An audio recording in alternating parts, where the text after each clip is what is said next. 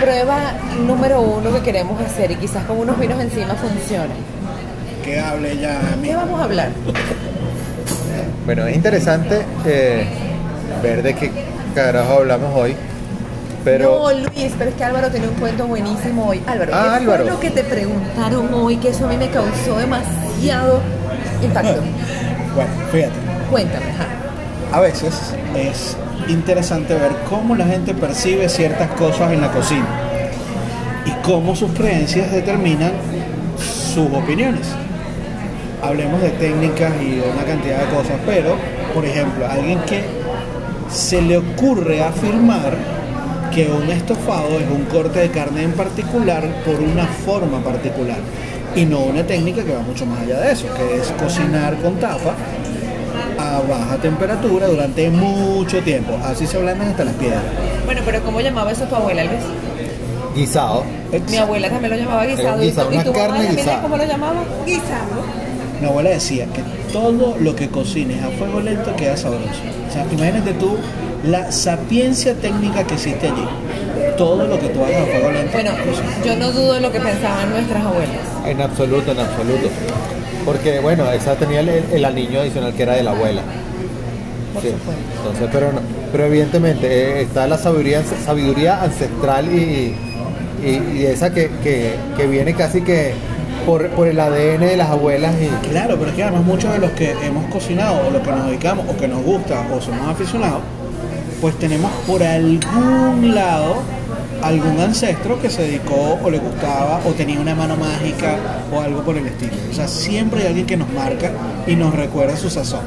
sí. Pero fíjense que esto nos lleva a algo que es una reflexión que vengo haciendo hace varios días. Creo que muchísimas de las cosas hay que llamarlas por su nombre.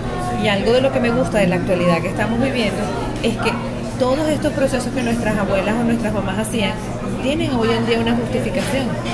O sea, hoy científicamente se ha probado y ya tienen un nombre y un apellido. Sí, claro. Ahora ya sabemos, ya, ya tiene un nombre, un apellido y ya sabemos por qué funcionaba y funcionaban bien y siempre eran perfectas.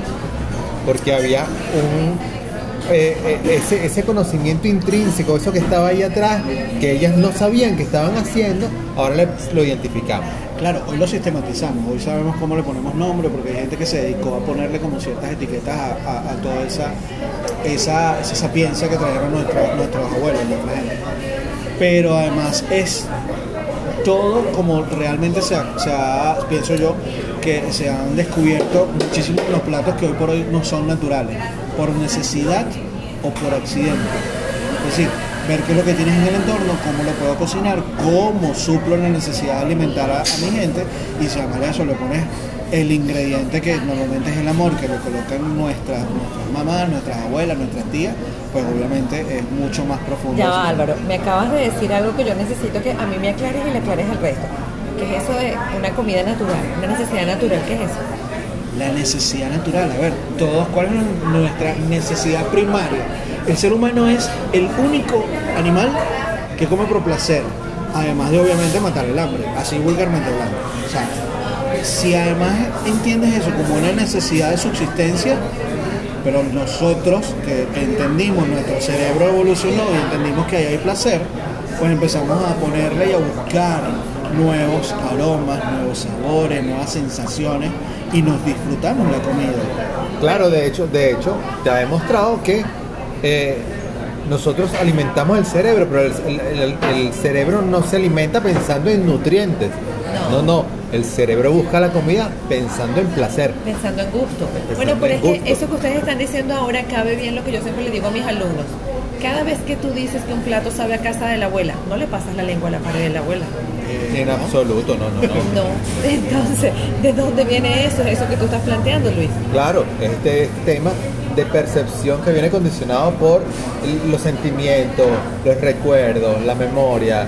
Entonces, eso es todo lo que conforma eso, sabe a casa de la abuela.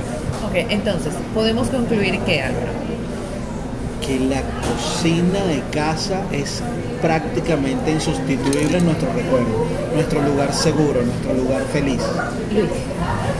Y que el estofado no es una carne con un corte. Eso- Totalmente. eh, Eso nos Luis, llevamos hoy. Yo Eh, iba a muy eso. bien, Señores, bien. por favor, hoy que se llevan de este pequeño intro y prueba. El estofado, Luis, repítelo. No es una carne con un corte, no. No, es No. una técnica. Es una técnica. Así que seguramente tú haces muchos estofados en casa, solo que no te La habías percatado. técnica de la abuelita. Es así. Es así. Y entonces nosotros hoy en Tertulia Entre Vinos nos despedimos. Álvaro, Vale, hasta Luis. nueva. Bueno, hasta la próxima. Yami, que no hablo mucho, pero estaba por aquí. Hola. Y yo, Joseph. Chao. Chao.